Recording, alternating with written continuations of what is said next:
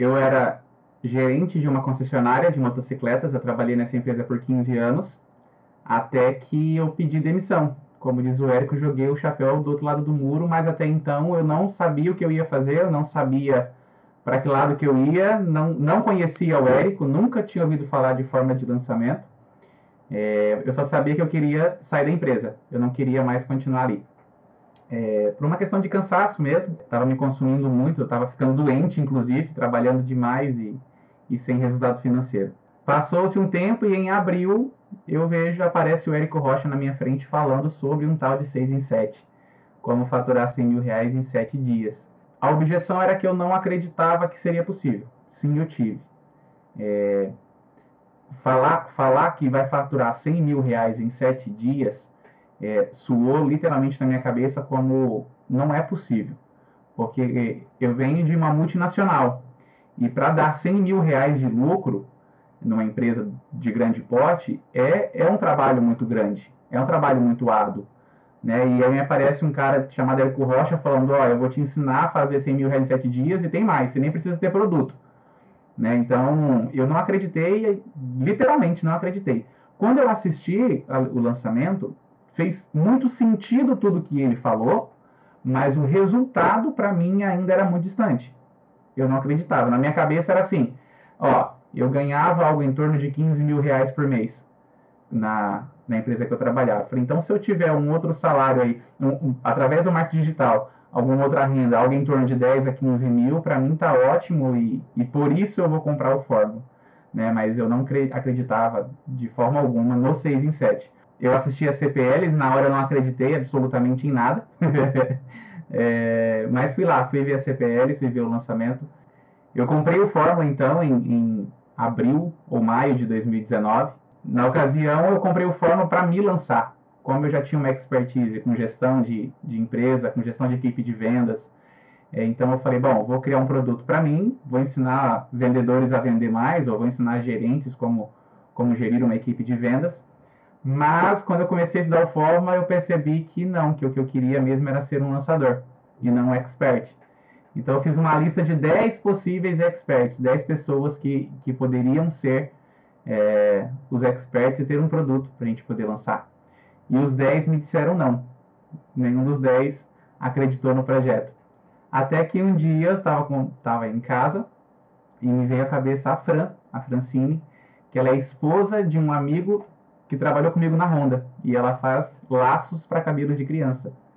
Então eu sentei com ela e contei um pouco do projeto, contei um pouco da história. Falei: olha, a gente tem a oportunidade de transformar a vida de muitas mulheres no Brasil, muitas artesãs, né, ensinando elas como ganhar dinheiro através do artesanato, através dos laços. E a Fran topou de cara, sem, sem questionar, ela só falou: tô dentro. Então, a gente começa todo o processo de construção de audiência, tudo do zero, ela não tinha audiência nenhuma é, relacionada a, a, ensinar laços, é, não tinha autoridade nenhuma, ela já era reconhecida como uma grande laceira. As meninas do artesanato se inspiravam nos laços que ela criava, mas não existia uma autoridade para dar curso, para poder ensinar como ganhar dinheiro. Em outubro foi o nosso primeiro lançamento semente e deu um bom resultado. No primeiro semente nós faturamos algo em torno de 70 mil reais. E em janeiro de 2020 nós fizemos o nosso primeiro lançamento interno. E aí veio o primeiro, 6 em 7. Uh, e de lá para cá já estamos no terceiro 6 em 7 seguidos em 2020, algo em torno de meio milhão de reais já faturados em 2020. Desde, desde dezembro, primeiro a gente descobre que a gente pode, que é possível. 6 em 7 ele é completamente possível.